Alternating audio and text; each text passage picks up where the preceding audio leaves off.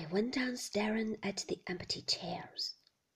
The salmon sky had turned to grey. Above my head was the evening star.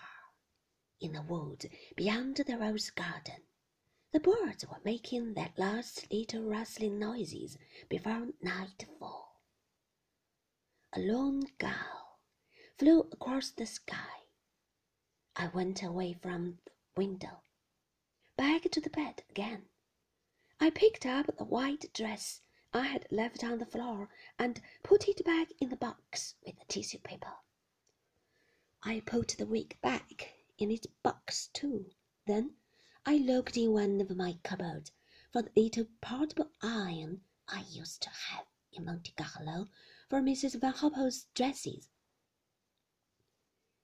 It was lying at the back of a shelf with some woolen jumpers.